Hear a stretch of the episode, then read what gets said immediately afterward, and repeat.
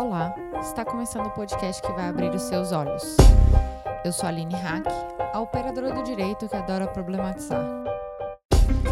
Estamos no nosso quinquagésimo episódio do Olhares e esse projeto acontece graças à participação de padrinhos e madrinhas. Então, neste episódio, gostaríamos de dar aquele agradecimento super especial a essas pessoas que dedicam aí o tempo e a escuta ativa do Olhares e também aquelas que ajudam com uma quantia. Se você quer ser padrinho ou madrinha do Olhares, acessa lá padrim.com.br barra Olhares e a partir de cinco reais você já conta com o benefício de uma newsletter quinzenal e futuros brindes, quem sabe eh, eu consiga organizar aqui dentro da minha agenda para mandar aí para os nossos padrinhos e madrinhas.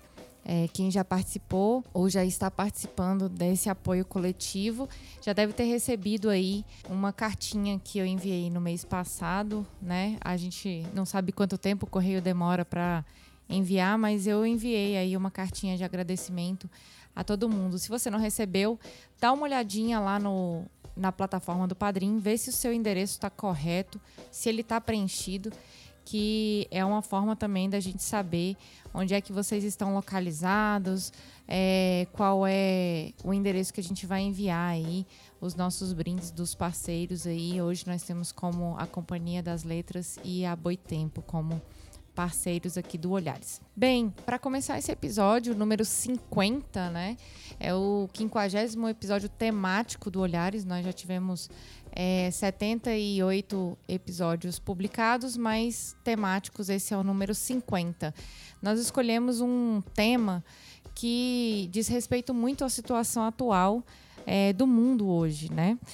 De acordo com a ONU, a água está no centro do desenvolvimento sustentável em suas três dimensões: na ambiental, na econômica e na social. Os recursos hídricos, bem como os serviços a eles associados, sustentam os esforços de erradicação da pobreza, de crescimento econômico e da sustentabilidade ambiental. O acesso à água e o saneamento importa para todo mundo em todos os aspectos da dignidade humana, segurança alimentar e energética, saúde humana e ambiental. São ações que representam também a luta de todos os povos e essa articulação se dá através de uma política de convivência, de conscientização, articulação de projetos sociais. E nós, aqui no Olhares, quando falamos de mulheres, falamos também de 51% da população que reivindica a participação e acesso desses recursos hídricos. Então, para isso, eu tive o prazer de convidar e receber um sim de duas pessoas que têm acesso direto a questão da água. E no primeiro bloco, a gente explica para você, ouvinte, o que, que é a Política Nacional da Água, o que, que ela representa, como é que vários setores é, da população estão envolvidos com, com o recurso hídrico. No segundo, a gente começa a falar um pouquinho sobre qual é a relação de gênero e água, quais são os referenciais a respeito da questão de gênero e políticas públicas voltadas à questão da água e também sobre esse, esse gap de gênero né, que existe dentro da, da força participativa das mulheres para o acesso aos recursos hídricos. E no terceiro momento, a gente fala um pouquinho é, quais são as experiências nacionais e internacionais que estão sendo observadas aí para a gente discutir a água como uma questão de gênero. E para isso, hoje eu tenho duas convidadas muito especiais para falar sobre isso. Se apresentem, por favor. Daniela Nogueira, eu sou socióloga, cientista política, pesquisadora e professora da Universidade de Brasília e especialista em gênero e água. E também é, Rosana Evangelista, sou especialista em recursos hídricos e trabalho na Agência Nacional de Águas. E juntas começamos mais um Olhares Podcast.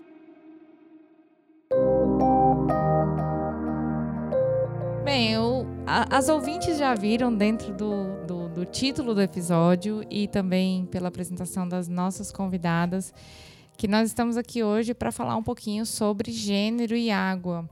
Esse tema me surgiu é, na Convenção Internacional do Clima, né? Eu vi que foi um dos, dos pontos que, que foram falados. A gente tem visto também a questão das queimadas, o quanto isso influencia em água.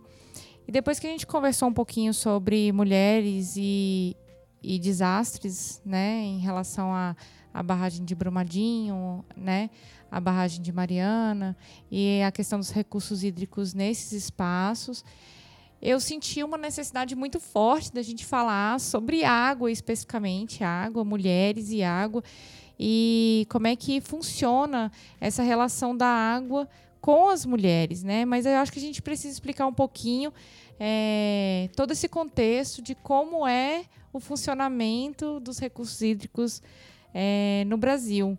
E eu, e eu já vou explicando para os ouvintes que hoje eu vou cometer várias falhas aqui, porque tem muitos termos técnicos, né?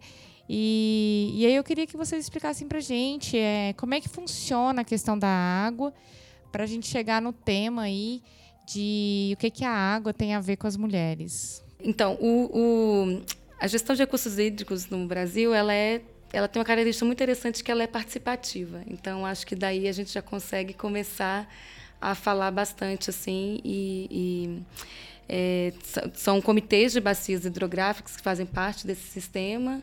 Tem a Agência Nacional de Águas, tem as, as secretarias estaduais dos estados também, é, agências de água dentro dos comitês.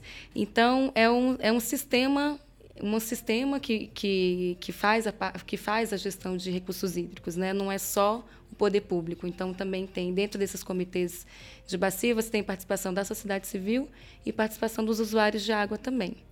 Então, tem toda essa, essa rede, né? Tem Conselho Nacional de Recursos Hídricos, conselhos estaduais de recursos hídricos também, que vão, é, cada um dentro do seu papel, né?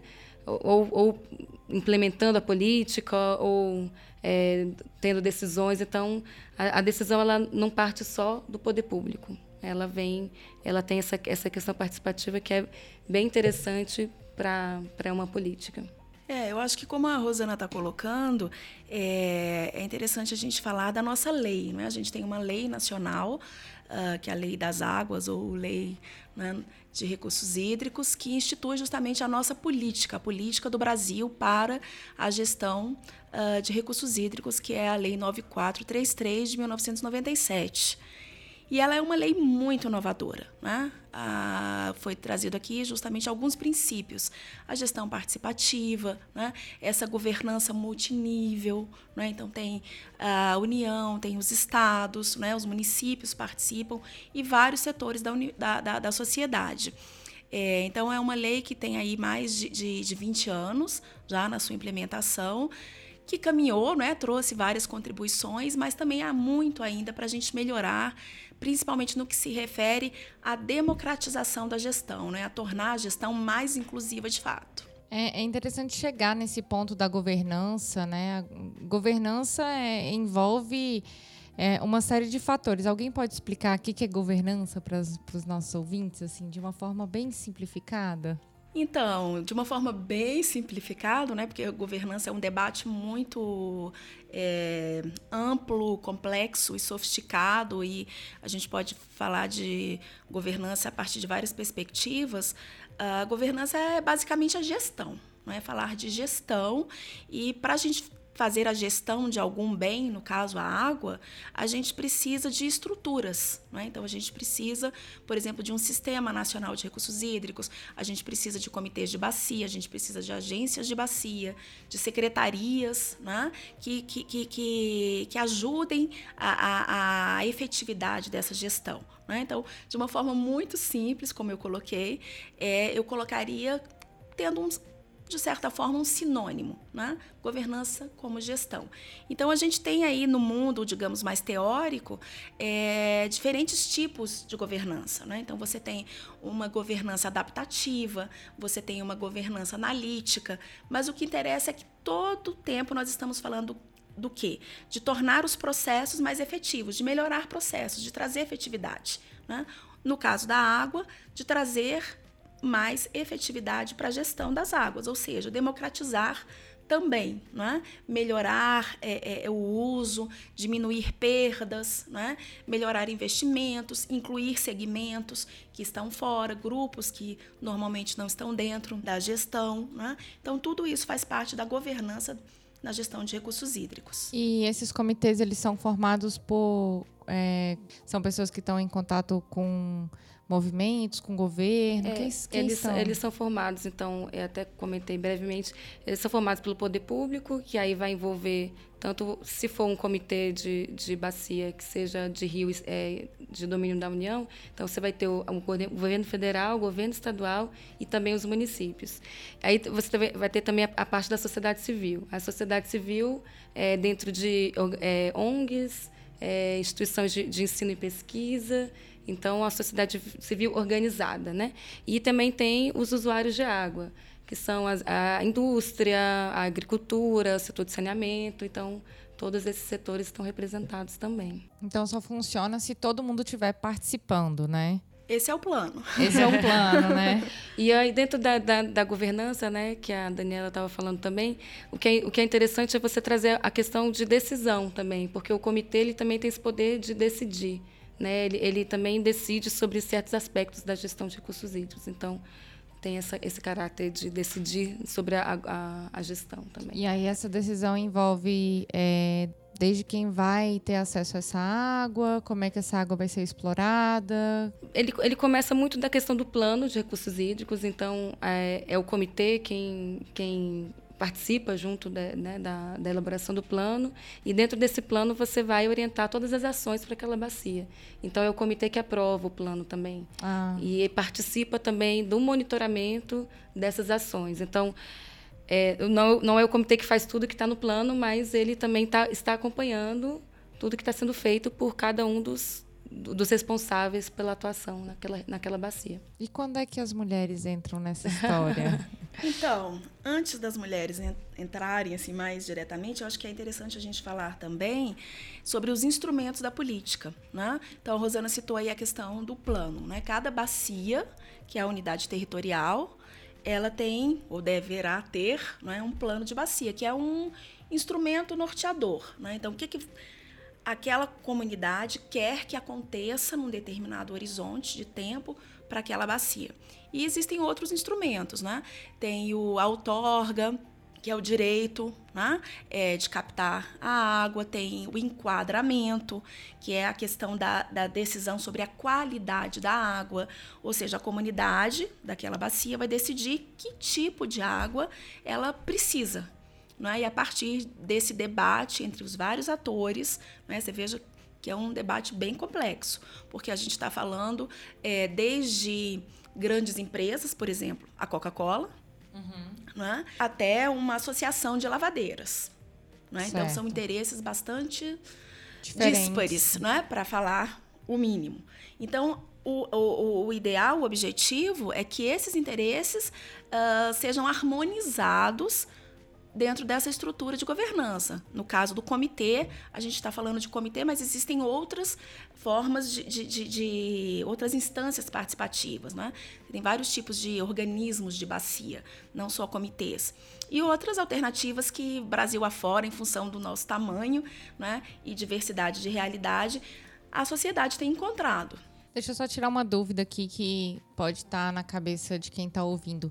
Então, bacia é aquela, aquele conjunto de água que tem em determinado território, é isso? Isso. É, é, a, vamos dizer assim, toda chuva que cai dentro de, de uma determinada um território, ele vai, vai escoar para o mesmo ponto. Então, to, toda a região onde essa água cai vai escorrer para rios que vão cair em outros rios e no final ele vai ter uma foz. Então, toda essa, essa, essa parte da, né, da terra ali que está que está envolvida né, no, nesses, nesses Todo rios. Todo assim. território, assim. né? Uhum. Então, você tem a bacia... É porque, às vezes, as pessoas confundem né, com o corpo hídrico. Não é uhum. é isso. Não é o espelho da não é água. É a não parte é só do rio, é, né? Não é só o rio, é toda aquela região, todo aquele território, acho que é uma boa palavra, né?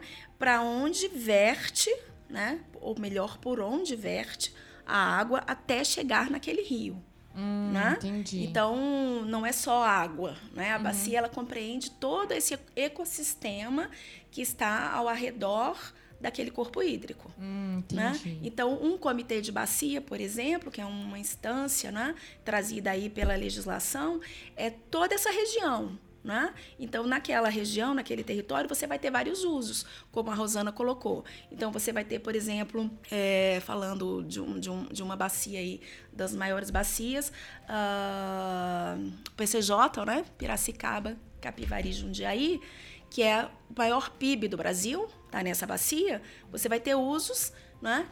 Justamente com grandes usuários, né? Então, grandes indústrias, né? Então, precisa harmonizar esses interesses né? e minimizar os conflitos, porque o conflito é inerente né? à vida em sociedade, para que tanto esses grandes usuários quanto aqueles pequenos usuários, né? associações de moradores, é, é, sejam, digamos, beneficiados e tenham seus interesses é, atendidos, né? não só para, digamos, o uso para produção, né? mas para abastecimento, para lazer, para turismo, para navegação. Então a legislação brasileira também ela tem essa preocupação, né? O legislador traz essa preocupação de que ela traga, não é, uma harmonização entre os usos múltiplos. E existe algum lugar do país que não existe bacia? Por exemplo, algum território que, por exemplo, Alguns lugares do Nordeste, é, o semiárido, por exemplo, é, não tem rio passando, né? Tanto é Rios é que, intermitentes, é, né? Mas sempre, sempre vai ter alguma bacia, sempre vai ter alguma em algum lugar que aquela chuva cai, ela vai correr para algum lugar. Então, você consegue definir. É como se fosse montar um quebra-cabeça de ah. bacias ah. hidro... O Brasil e qualquer lugar né, na, né, na, superfície terrestre, você, é como se você montasse um quebra-cabeça. Então, uma bacia vai se encaixando na outra. Então, você tem, por exemplo, uma região de montanha, né, na, é, que são os divisores de água. Então, se ela cai um pouquinho ali para para um, a direita, ela vai cair numa bacia. Um pouquinho para a esquerda já vai ser outra. Então, isso vai formando esse quebra-cabeça. É uma questão fisiográfica né, do território. Então, é, mas você tocou num ponto muito importante, que é o seguinte, por exemplo, no semiárido, em função dos rios intermitentes, é, a discussão que se faz é sobre a efetividade desses instrumentos. Né? Então, assim, o comitê né, é, é, é, é um, uma instância interessante. Então, por exemplo, no Ceará, é, eles têm trabalhado, já tem uma tradição, com outras formas, é, que a gente chama outros tipos de, de, de, de instâncias participativas, que um, no caso é a alocação negociada de água. Então, não é um comitê, né, porque é outra realidade. Então, isso é muito interessante para pensar também no caso da realidade brasileira, é que o, a nossa política, com seus respectivos instrumentos, ela é consolidada, não é? Onde? Onde no, no, no, litoral sul, né? não só no litoral, né? mas no, no leste do país. Começando pelo Nordeste, onde tem um problema de água, né? E chegando até o sul do Brasil. Na região amazônica, você praticamente não tem, né? Comitês. Porque a realidade não é de escassez de água, a distribuição é muito desigual. E aí eu acho que a gente entra num ponto bem interessante para falar sobre essa articulação entre água e gênero, né? É, então eu acho que a gente terminou bem esse primeiro bloco. A gente conseguiu contextualizar mais ou menos para os nossos ouvintes, para os nossos ouvintes, o que, que é água, o que, que é bacia, é, como é que o Brasil está inserido nesses contextos. E vamos para o segundo bloco, né?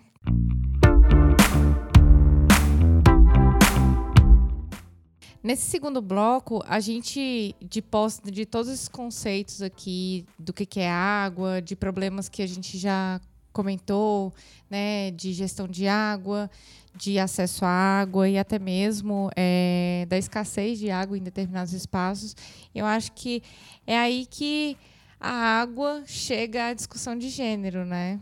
Como é que a gente poderia começar essa discussão de, da importância de se discutir a temática de gênero quando se trata de água? É, eu, assim, tem, tem uma, alguns aspectos, né? Mas um aspecto para começar, acho que interessante, é a questão do acesso à água, né? Vem daí bastante a questão do gênero, porque é, estatisticamente as mulheres têm menos acesso à água. E aí também tem, que, tem várias questões envolvidas, como é, acesso a, a banheiros, é, meninas que deixam de ir à escola porque não existe banheiro feminino, questão de violência relacionada ao uso de, desses banheiros. Ou a, a, a mulher ela tem muito o papel de ir buscar a água, né, nas regiões onde você a água não chega na sua casa. Então, a mulher está sempre muito envolvida com esse com esse a questão de trazer água para casa e de cuidar da água dentro da casa, seja para né, para lavar a louça, para fazer comida, ainda isso ainda é muito um papel da mulher feminina. E acaba também que ela vira a gestora dessa água, né? Ela vira a pessoa que controla a quantidade que se usa, a quantidade que se bebe, porque é ela que vai buscar depois, né? Isso. É, eu acho que uma discussão, um ponto de articulação fundamental, né, nesse diálogo entre água é, e gênero ou mulheres mais especificamente é a questão da desigualdade. Da desigualdade ou das desigualdades, não é? Porque a gente não pode falar só de uma desigualdade e, consequentemente, das assimetrias. Né? A água, ela, ou acesso à água, é, ele é marcado por clivagens, né? por questões sociais. Então, de classe, de gênero, de raça e etnia. Né? Então, pessoas de diferentes sexos têm acesso diferente à água. Pessoas com diferentes níveis de renda têm diferentes acessos à água. É diferente o acesso de, da população negra e da população branca, para colocar de uma forma assim bem né, é, simplista até. Né? Então, é, eu acho que o, o, ponto central é a questão da desigualdade para falar de gênero. Né? A gente tem que trazer uma questão que é a feminização da pobreza, por exemplo. Né?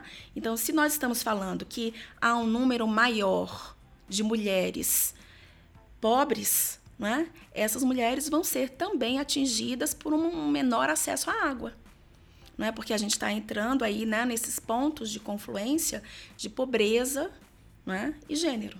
Uhum. E se a gente agrega uma um outro elemento, uma outra variável, que é raça, aí é que essas três questões também vão dialogar de uma forma muito é, imbricada. Né? Então, mulheres negras e pobres vão ter menos acesso à água ainda. Do que, que a gente está falando? A gente está falando de zona rural, a gente está falando de favelas, né? de determinadas regiões periurbanas sem ou com baixo índice de atendimento à infraestrutura.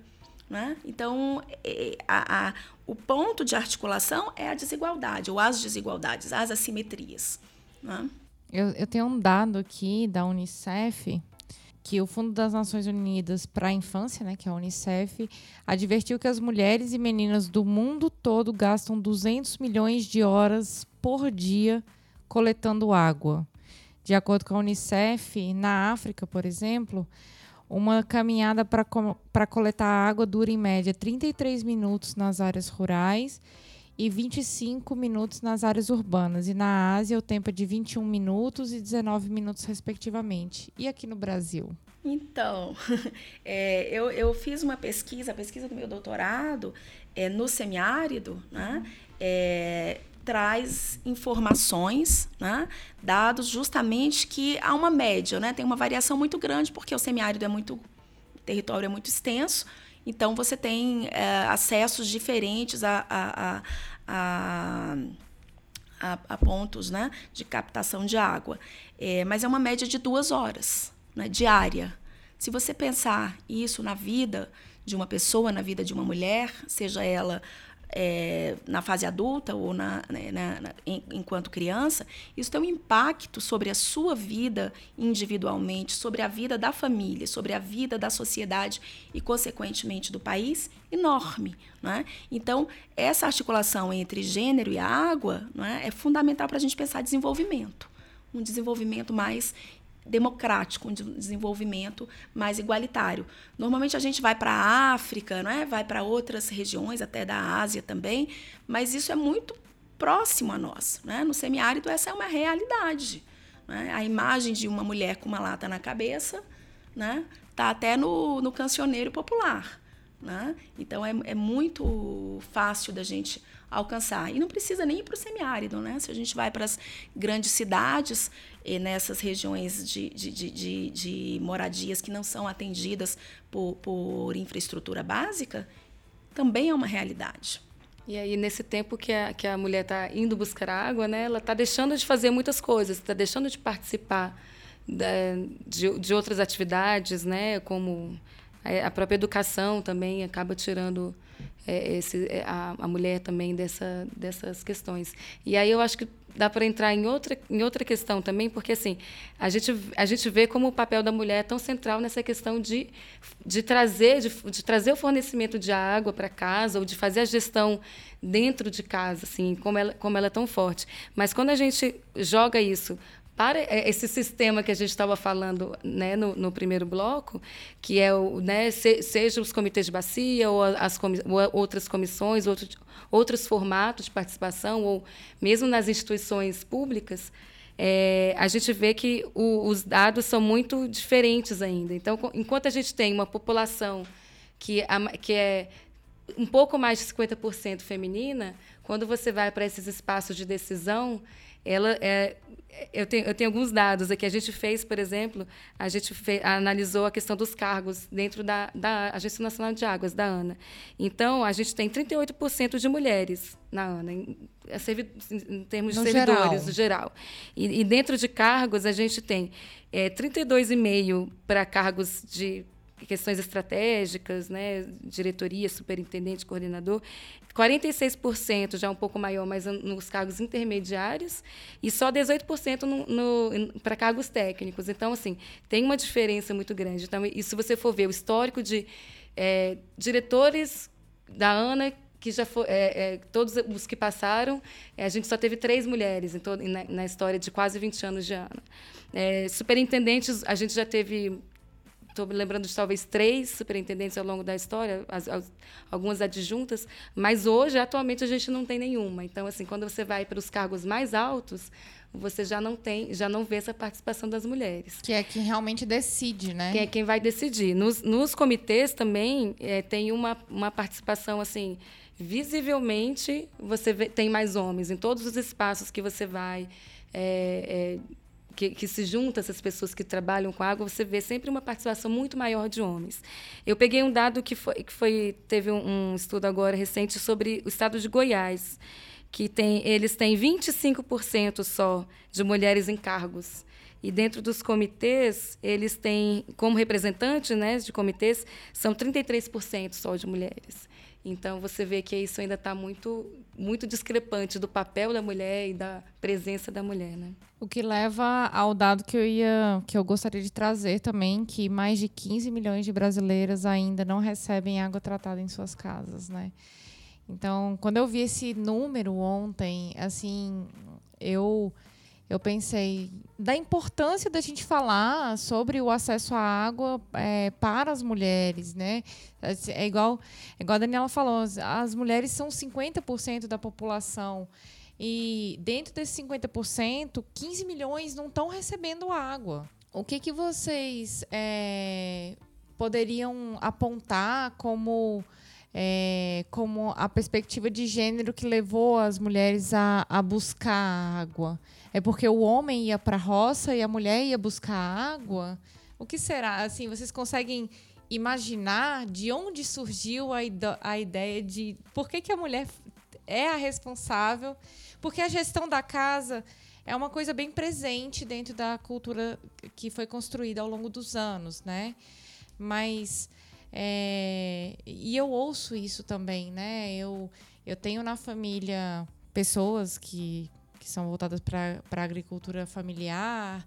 É, do meu companheiro são pessoas que vieram do interior do, da, de cidades do norte, de estados do Nordeste, né? E a gente ouve falar, a minha sogra fala, ah, porque eu cuidava da água, a água vinha e eu levava tanto tempo e quando as pessoas vinham e passavam pela frente da minha casa, sabiam que lá tinha água e ela fala isso no maior orgulho, né? Então, o que, que vocês acreditam que colocou essa mulher na, na posição de, de busca e cuidado da água é, dentro dessa construção cultural? Vocês podem dar um palpite? Sim. então, a relação é, entre a água e as mulheres, ela é milenar, né? Eu diria que é da, da vida em sociedade. Então, nas mais diferentes culturas, normalmente, é, cuidar né, na maioria delas, é uma função, é uma tarefa das mulheres, das mulheres de diferentes gerações. Né?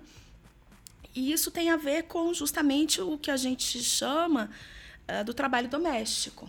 Né? Então, normalmente, o cuidar da casa, o cuidar dos filhos, o cuidar uh, da sobrevivência, da alimentação, são tarefas atribuídas às mulheres. Né? É, e na vida moderna, isso tem mudado, mas não é tão diferente assim ainda. Né? E aí eu sempre gosto de trazer uma, uma categoria né, da sociologia, recuperando a minha origem aí na sociologia, que é o que nós chamamos da divisão sexual do trabalho doméstico. Né? Então, o trabalho doméstico, ou seja, o que a gente faz dentro de casa, é dividido entre homens e mulheres, de acordo com padrões culturais. E a água, por ter esse, essa questão do cuidado, ela normalmente é atribuída às mulheres, como eu disse. A água para assuntos domésticos, né? Para beber, para cozinhar, para tomar banho. A água para produção é a água que a gente chama da porta para fora. Então, ela é já na maioria das culturas, uma tarefa mais ligada aos homens. Até porque, né, se a criança adoece, se alguém adoece por causa da água, também quem vai cuidar dessa pessoa é a mulher, né? Exatamente. Então aí essa relação tão profunda entre água e gênero, entre água e mulheres, né?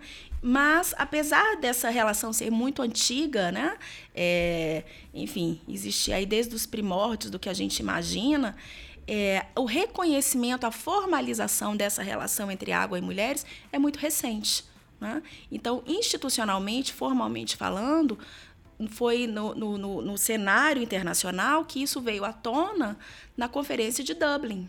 Né? Então, aparece né, nesse mundo aí das conferências inter, internacionais rapidamente na Conferência de Mar del Plata, mas na Argentina, mas é na Conferência de Dublin, em 1992, né?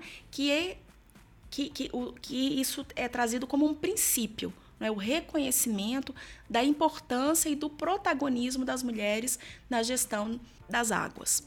No entanto, né, a nossa política, apesar de ser inspirada, a Política Nacional de Recursos Hídricos, da qual falávamos né, no início, apesar de ser inspirada em Dublin, ela incorporou todos os princípios, a participação, né, da água, é, essa questão mais democrática, mas não incorporou o reconhecimento das mulheres como protagonistas na gestão.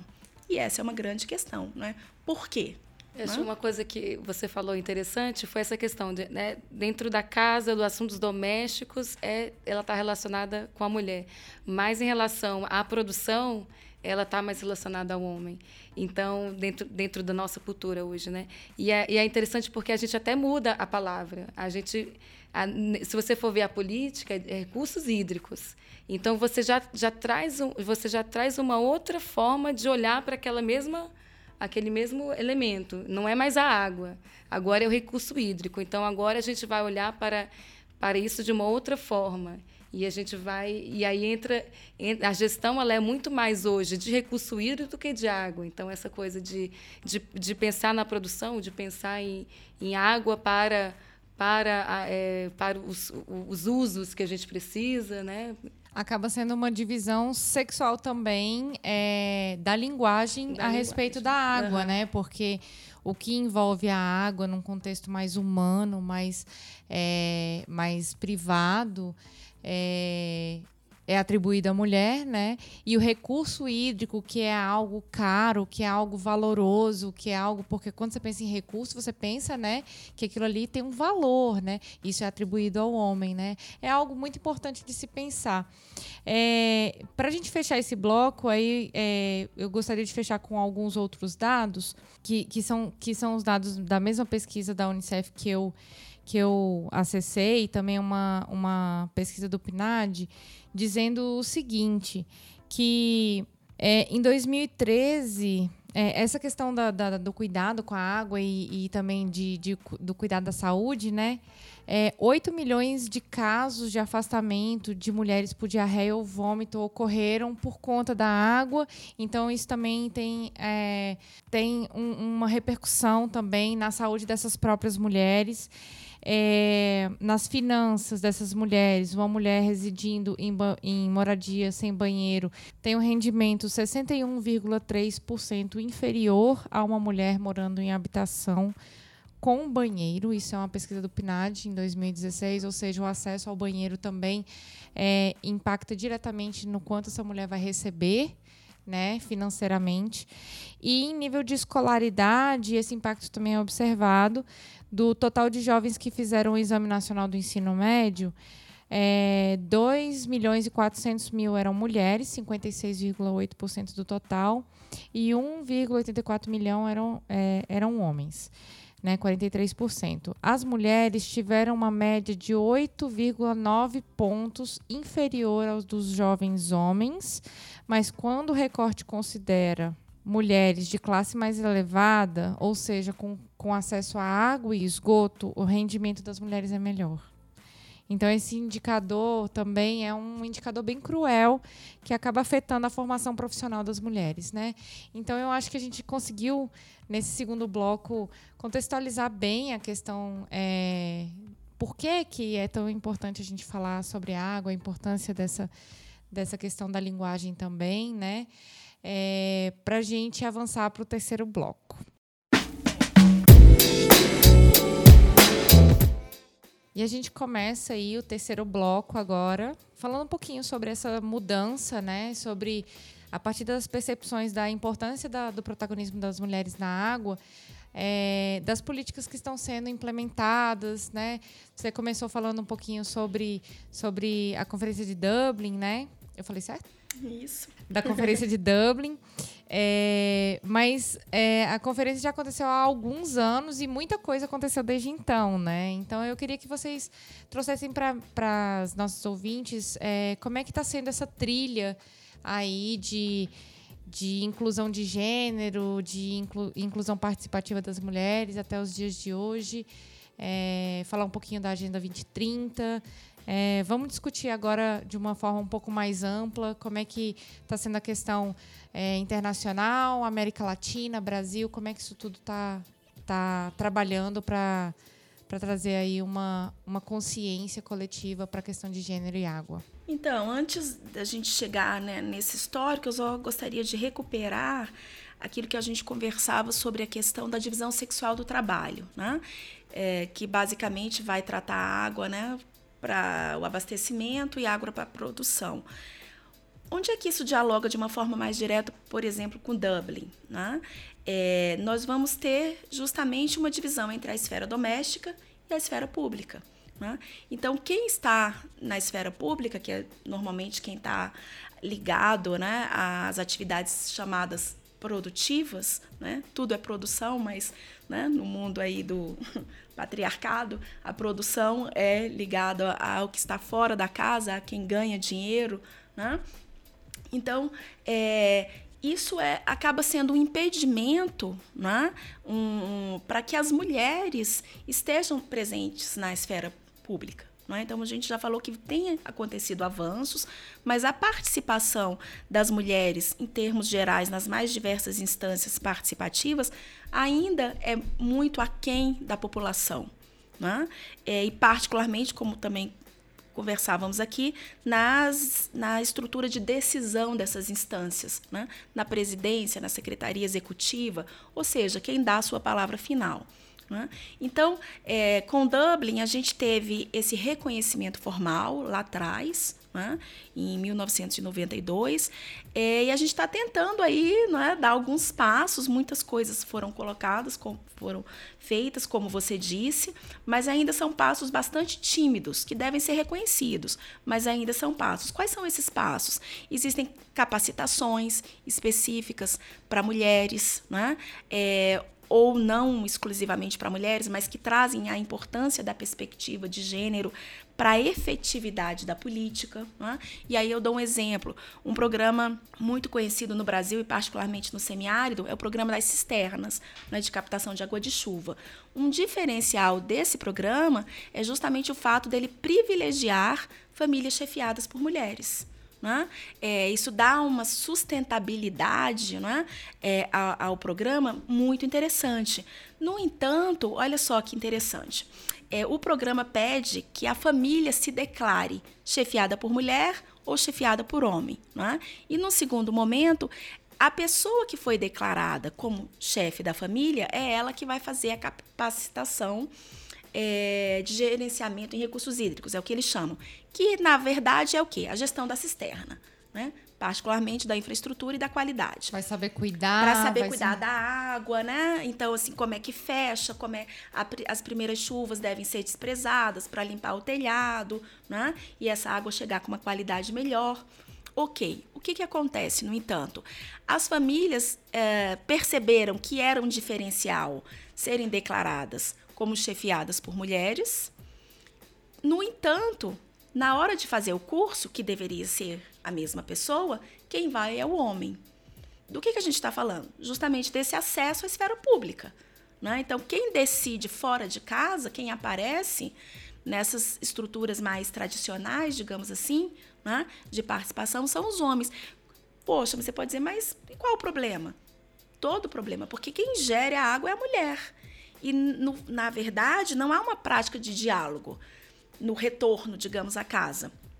Então, muitas dessas mulheres acabam sem ter as informações necessárias para fazer uma gestão melhor da qualidade das suas águas. Então, em algumas é, comunidades é, foram identificados, o programa tem, é um programa de sucesso, estou falando de casos específicos, uhum. né? É aumento da, da, das doenças de vinculação hídrica. Por quê? Porque não havia esse conhecimento de quem fazia a gestão, no caso as mulheres, da, do que deveria ser feito com relação à qualidade a informação da água. Chegava quebrada. A informação chegava quebrada, porque quem foi para o curso foi o homem. Então não é uma questão de ser meramente, não é politicamente correto apenas, entende? É uma questão de efetividade de política. Então políticas de água que a incorporação de gênero, que realmente valorizam, né, demandam a participação das mulheres, elas têm uma possibilidade de serem mais efetivas, de terem mais sucesso. Isso significa o quê? Recurso público mais bem empregado e, consequentemente, resultados positivos potencializados. Né? E e eu tenho percebido também, pelo menos eu, eu digo do que eu vi esse ano na Marcha é, das Mulheres Indígenas, né? Uma preocupação também dos povos tradicionais de estarem preservando os mananciais, de estarem preservando e de serem ouvidos também, né?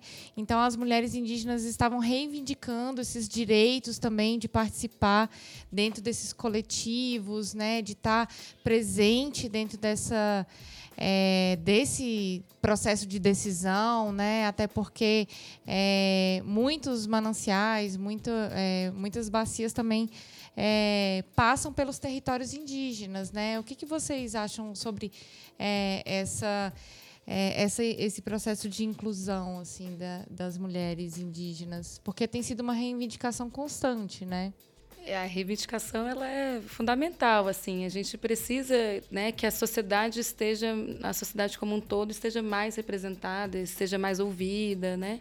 É, as mulheres teve a marcha das margaridas também então as mulheres do campo também têm esse papel fundamental também de de, de participarem mais assim.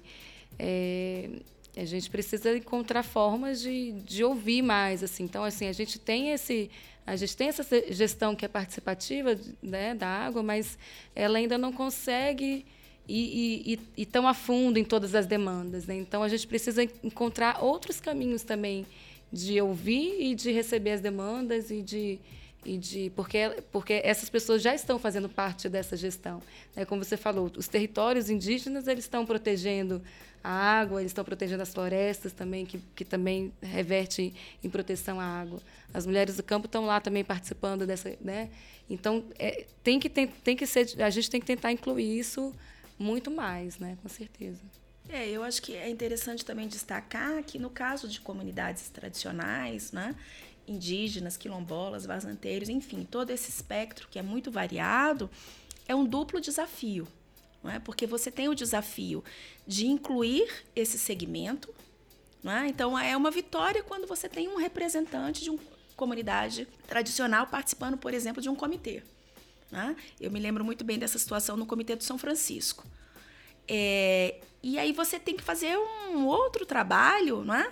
É uma outra luta, uma outra reivindicação para que as mulheres das comunidades tradicionais também participem, não é?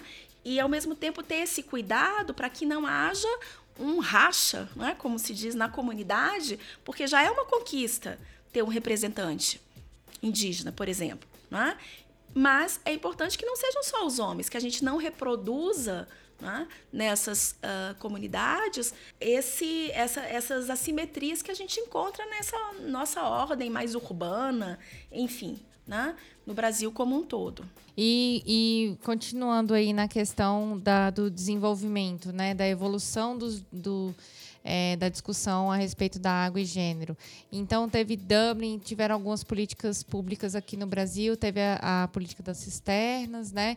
Teve mais alguma, assim, que vocês se recordam que, que seja bacana para a gente trazer, assim? Em termos de desenho de política mesmo, ainda não. Né? A gente está tá numa luta aí para a incorporação da perspectiva de gênero na política nacional de águas. Legal. Né?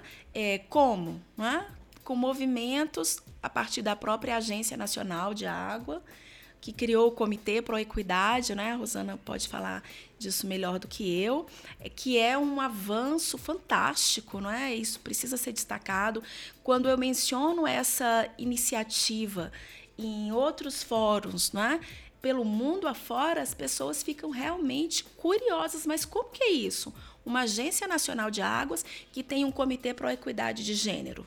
Como é que, que aconteceu? Que feito foi isso? E aí eu não estou falando só de países em desenvolvimento, não. Estou falando dos mais variados é, é, países, né? Então, esse é um avanço muito grande. Né? A Ana tem uma série, é, tem vindo aí com uma série de, de atividades, né? Uh, de iniciativas, com agora concurso né? de educação à distância é, na plataforma da agência. Daniela, nossa professora do é, curso. Eu sou professora, fazendo aqui a minha, a nossa né, propaganda. Uma conquista muito, muito grande, né? De nós militantes também, não é? Porque a gente junta, unir esses dois mundos, da militância com a técnica, com o conhecimento, com a capacitação. Essa é uma demanda dos comitês, né, das mulheres do Sistema Nacional de Recursos Hídricos, que não tinham essa voz, essa capacitação. É, me ajuda, Rosana. A gente fez uma oficina internacional em 2017, 2017 é. para fazer a discussão a nível de América Latina, com representantes de 12 países. Né? Pessoas assim muito foi interessantes. Foi criado as embaixadoras da água. E, né? e, e era, as embaixadoras, na verdade, a gente formulou no processo preparatório do Fórum Mundial da Água, que aconteceu aqui em Brasília. Né?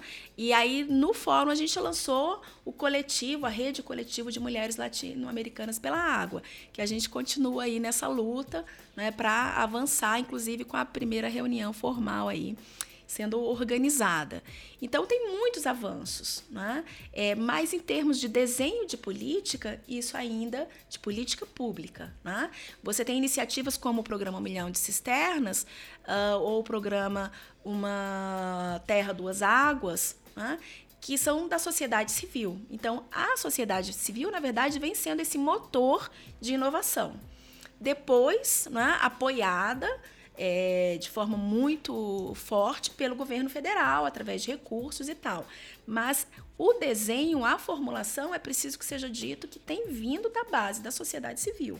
Né? Então, essa mudança é muito interessante. Deixa eu só complementar um ah, pouco do que ela falou, desculpa.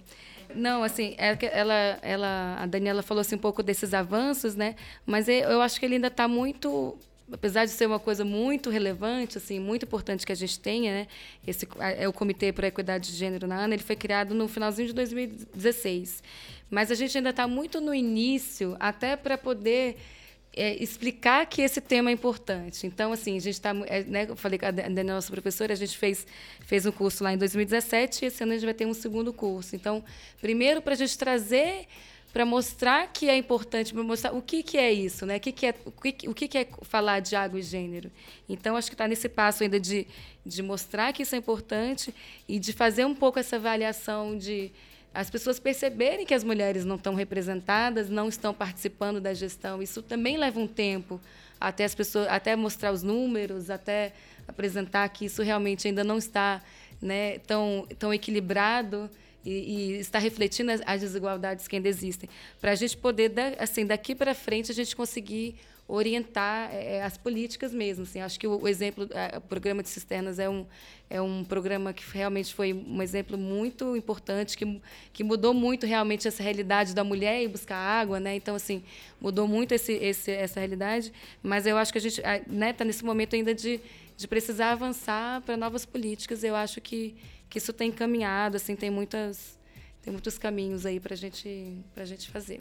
É, eu acho que a Rosana tocou num ponto muito importante, que é treinar o olhar, né? Usando até o tema aí não é, do nosso programa, Olhares, é preciso treinar o olhar. Quando você fala em mulheres e água, as pessoas no primeiro momento não, não, não é algumas. É claro que já vem essa conexão profunda. Inclusive, mas, inclusive quando eu comentei que ia gravar sobre, sobre esse assunto, eu recebi esse estranhamento. Exatamente, né? De, então é preciso treinar esse olhar, né? Por que, que tem tanto ou tão poucas mulheres na gestão? Ou se isso vem aumentando, porque ainda não conseguimos galgar né, de forma mais expressiva os, as posições de decisão. Né? Então é preciso primeiro, treinar esse olhar, ter esse estranhamento para a gente né, ter uma construção diferente, de uma gestão diferente, de uma gestão mais democrática. E falando do ODS 6 especificamente, né, do Objetivo de Desenvolvimento Sustentável número 6 da Agenda 2030, né, o objetivo que trata da água e saneamento. Né, é, ele é um objetivo fundamental, estruturante para todo o processo de desenvolvimento de todo o país. Né? E falando do Brasil, é, é, é muito interessante pensá-lo e ao olhar para o ODS, os ODS eles são estruturados em metas, né? existe uma única meta, é, se não me falha a memória, são seis metas, o ODS 6, seis metas e duas metas de implementação, que dá um total de oito metas. Né? É, só uma fala da questão de gênero ou das mulheres, que é justamente quando vai tratar da questão da falta de, de saneamento, da falta de esgotamento sanitário e da, da defecação, né, da realidade de defecação em céu aberto. Né? Então, é preciso, volto, treinar esse olhar. Não é só disso que nós estamos falando. Mas isso é muito importante. Por quê? Né? Se nós estávamos falando de semiárido, de seca, é, uma de vocês trouxe a questão da educação. A evasão escolar, ela diminui sensivelmente, né? chega em alguns períodos a diminuir 60%. Né, perdão, não a evasão escolar, é, ela aumenta no período de seca. Né? Por quê? Primeiro, porque não tem água, né? Então não tem água para tomar banho, não tem água para fazer a merenda. Muitas das comunidades têm no incentivo da merenda né? uma realidade. E uma outra questão fundamental que às vezes a gente não pensa é na violência sexual. Então, se você não tem banheiro, se você não tem banheiros funcionando, se você não tem distinção entre banheiro de menina e menino, né? a possibilidade da violência sexual né, ela aumenta. Né? Se uma menina, duas meninas, enfim, precisam se distanciar da escola para satisfazerem suas necessidades, isso as coloca numa condição de fragilidade, de vulnerabilidade que a gente não tem noção. Existem estudos muito precisos, inclusive da Organização Mundial da Saúde, sobre isso. Né? Então, vocês vejam que água e gênero se né, dialogam, se articulam com relação à educação, à saúde, à violência, à renda né? e a desenvolvimento como um todo. Só para complementar aqui, eu gostaria de ler, ler aqui as metas do objetivo 6, é, para a gente finalizar esse programa, porque esse programa ele vai ter continuação. Né? Nós vamos falar é, no próximo programa sobre saneamento básico a gente não conseguiria falar sobre tudo isso nesse programa, mas também tem uma questão de gênero dentro da parte de saneamento básico. Então, eu vou deixar aqui para você, ouvinte, é, as metas do objetivo 6, que dizem respeito a acesso à água e ao saneamento básico, deixando aqui a pontinha solta e a curiosidade para você ouvir o nosso episódio que vai sair na próxima quinzena. São metas do objetivo número 6 até 2030 alcançar o acesso universal e equitativo a água potável, segura e acessível para todos. Né? Nós já discutimos aqui hoje que a água não chega do mesmo jeito para homens e mulheres. Até 2030, alcançar o acesso ao saneamento e à higiene adequados e equitativos para todos e acabar com a defecação a céu aberto, com especial atenção para as necessidades das mulheres e meninas e daqueles em situação de vulnerabilidade. Melhorar a qualidade da água, reduzindo a poluição, eliminando o despejo, minimizando a liberação de produtos químicos materiais perigosos, reduzindo a metade da proporção de águas residuais não tratadas e aumentando substancialmente a reciclagem e reutilização segura globalmente aumentar substancialmente a eficiência do uso da água em todos os setores e assegurar retiradas sustentáveis e o abastecimento de água doce para enfrentar a escassez de água e reduzir substancialmente o número de pessoas que sofrem com a escassez de água. Implementar a gestão integrada dos recursos hídricos em todos os níveis, inclusive via cooperação transfronteiriça, conforme apropriado, Proteger e restaurar ecossistemas relacionados com a água, incluindo montanhas, florestas, zona úmida, rios, aquíferos e lagos. Ampliar a cooperação internacional e o apoio ao desenvolvimento de capacidades para países em desenvolvimento em atividades e programas relacionados à água e ao saneamento, incluindo a coleta de água, a dessalinização, a eficiência no uso da água, o tratamento de efluentes, reciclagem e tecnologias de reuso e, por último, apoiar e fortalecer a participação das comunidades locais para melhorar a gestão da água e do saneamento. Nós vimos aqui que a questão de gênero permeia todas essas questões que a gente conversou. Eu acho que nós conseguimos, pelo menos, é, pincelar um pouco sobre essa questão da água. A gente vai é, agora para o caleidoscópio para que vocês possam conferir um pouco mais de conteúdo que vocês possam pesquisar, se inteirar e debater aí a respeito da água. Vamos para o caleidoscópio.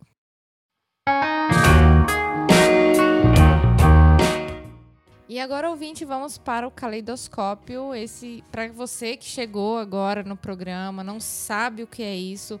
O Caleidoscópio é o nosso bloco de indicações, onde as nossas convidadas deixam aí aquele gostinho de quero mais para as nossas ouvintes e para os nossos ouvintes se interarem a respeito do tema que a gente conversou. Vamos começar pela Daniela. O que, que você tem para indicar para gente? Então, eu tenho algumas sugestões, começando por uma uh, sugestão bem lúdica, que são as cartilhas do Ziraldo. Né?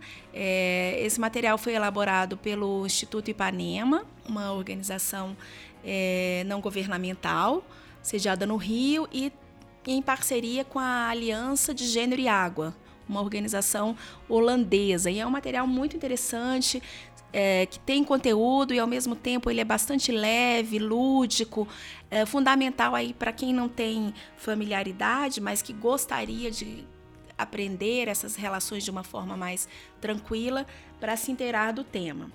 Uma outra sugestão, é, aí já mais acadêmica, né, reflexiva, é a revista Sustentabilidade em Debate, do Centro de Desenvolvimento Sustentável da Universidade de Brasília, é, que nós temos um dossiê especial sobre gênero e água. Né? É o último número de 2017 e o tema é Gênero, uma ferramenta necessária para a gestão das águas. Vocês podem encontrar esse material entrando, colocando no Google, né? Centro de Desenvolvimento Sustentável, revista Sustentabilidade em Debate. Eu não me lembro o número agora exato, mas dossiê de gênero, que, como eu disse, é o último de 2017. E a gente vai lançar agora, recentemente, é, em outubro, né?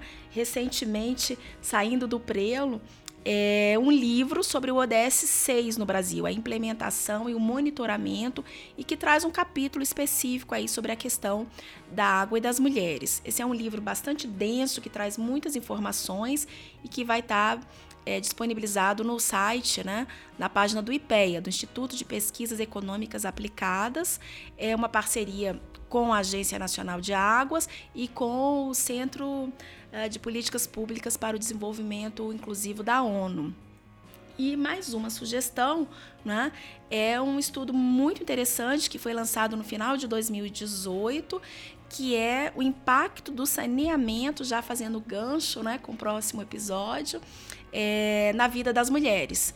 É um estudo da BRK Ambiental e do Trata Brasil e traz informações aí bem interessantes, dados concretos, não é?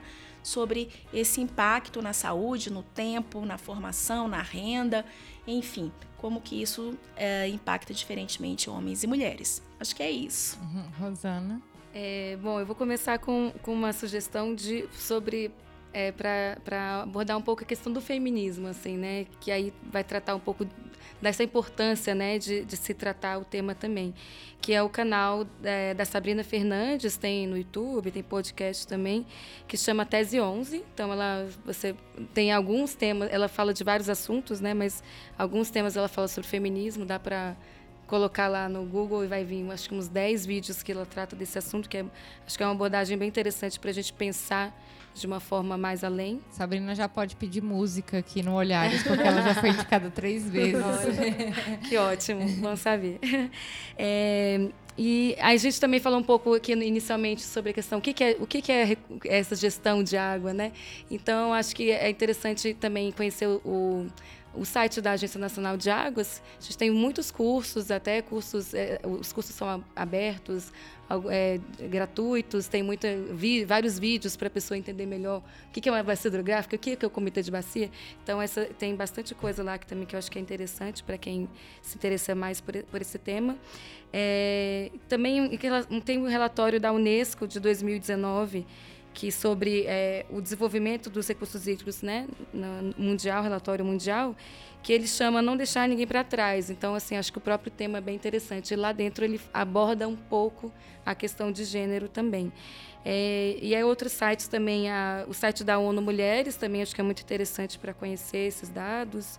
É, e também tem um, um, um, site que é interessante, que é de um projeto que chama Mulheres em Ação no Pantanal, que são mulheres tratando desse tema de água. Então, também acho bem interessante deles.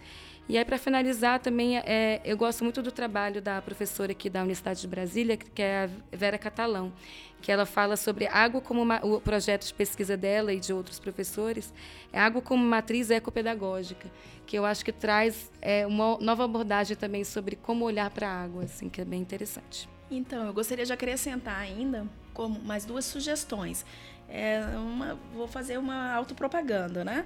Mas é a minha tese de doutorado, né? Que é exatamente sobre isso, gênero e água, diálogos entre o sul e o norte para o desenvolvimento democrático. Então traz toda essa discussão sobre feminismo, mulheres, gênero, incorporação de gênero nas políticas de água, impacto da água, né? nas relações de gênero, né, no desenvolvimento e fazer a propaganda do nosso curso, né, que está começando, é a primeira edição na plataforma da ANA, da Agência Nacional de, de Águas, é um curso básico então é para quem não, não tem ainda de fato familiaridade com o tema, mas tem, é um curso de bastante conteúdo. Né? Essa é a primeira edição, mas haverá outros. Né? Para esse não dá mais, ele já começou, começou hoje. Mas para as próximas edições é, vai ser uma oportunidade interessante de né, trazer mais uh, instrumentos, enfim, ferramentas para essa reflexão. Legal. É, vou fazer três indicações aqui. Eu mencionei no início do episódio sobre o episódio que nós gravamos sobre mulheres e desastres na, na, nas cidades de Brumadinho e Mariana. Eu recomendo demais que, caso você não tenha ouvido ainda, é, vá lá, ouça, é, para entender também como é que é essa força participativa das mulheres nessa, nessa questão, porque enfim, uma série de, de questões foram tratadas politicamente pelas mulheres depois que esses desastres é, da Vale e da Samarco aconteceram, né? É, eu vou aproveitar também para indicar o YouTube do Tiago Ávila, ele, ele é um ecossocialista e ele trata muito a questão da água, do bem viver. Eu acho bem interessante também para essa temática que a gente está falando aqui hoje. E o documentário que tem na Netflix que chama Conspiracy que fala muito sobre a gestão de água na, é, na produção de alimentos animais, né? De tanto na questão de produção de soja, milho, grãos para alimentar a, a pecuária, como a própria pecuária. É, hoje mesmo, antes de gravar esse episódio, é, eu recebi uma lista. Eu vou também linkar essa lista de quanto o seu alimento gasta de água. Né? Então, é, existe nesse, nesse documentário e também nesse site que eu vou disponibilizar, é, fala que um bife de 180 gramas gasta 3.600 litros de água para ser produzido. Então, é uma forma também da gente estar tá trazendo essa discussão é, do consumo da água, né? E, e do uso da água dentro desse, desse meio de produção, né? É, vamos para os agradecimentos finais aqui. Eu queria muito agradecer a presença das nossas convidadas. Gente, a gente está gravando de noite. São 10 horas da noite agora. Hoje nós tivemos um dia super puxado de trabalho. Eu queria agradecer demais a disponibilidade de vocês. É, esse conhecimento que vocês estão produzindo é, é muito importante. É, esse, esse processo de inclusão das mulheres. Eu queria mandar um beijo muito especial para a Iri Gavião, que ela, ela ia estar nesse programa aqui discutindo a perspectiva das mulheres indígenas na, no cuidado e no manejo é, da água e na proteção né, dos, do, da, da água e da floresta, mas infelizmente ela ficou doente e não pôde participar. Espero, esperamos tê-la em outro, em outro episódio. É, eu gostaria que é, vocês é, dessem as palavras finais, se quiserem divulgar onde é que a gente pode encontrar vocês, se vocês quiserem ser encontradas. É, e para a gente seguir para a despedida mesmo. Bom, eu, eu que agradeço a oportunidade de estar aqui. A gente é sempre bom conversar com, com outras pessoas que a gente pensa de uma outra forma também o, o trabalho que a gente faz, né? O, essa questão da, da gestão de recursos hídricos e, e também convidar todo mundo, os ouvintes também, a participarem, a, a se envolverem né, na gestão, procurar um, um comitê de bacia que tenha perto né, de onde ela, na, na, região onde ela mora, procurar também conhecer e, e participar mesmo. Ah, obrigada, Rosana. Então, prazer estar aqui falando sobre isso. Esse é o tema do meu coração, né? então não é nenhum esforço estar aqui até mais tarde. E também né, me juntar a Rosana chamando aí para essa organização, né, para que as mulheres realmente façam valer o seu conhecimento, o seu saber né, é, e toda a sua potência né, é, na gestão das águas, né, para que a gente possa imprimir novas identidades, novas perspectivas e democratizar de fato não só a construção dos processos, mas o acesso à água. Olhares Podcast. Só de ouvir dá para ver que é diferente. Obrigada, galera. Esse podcast é uma produção Caleidoscópio Digital.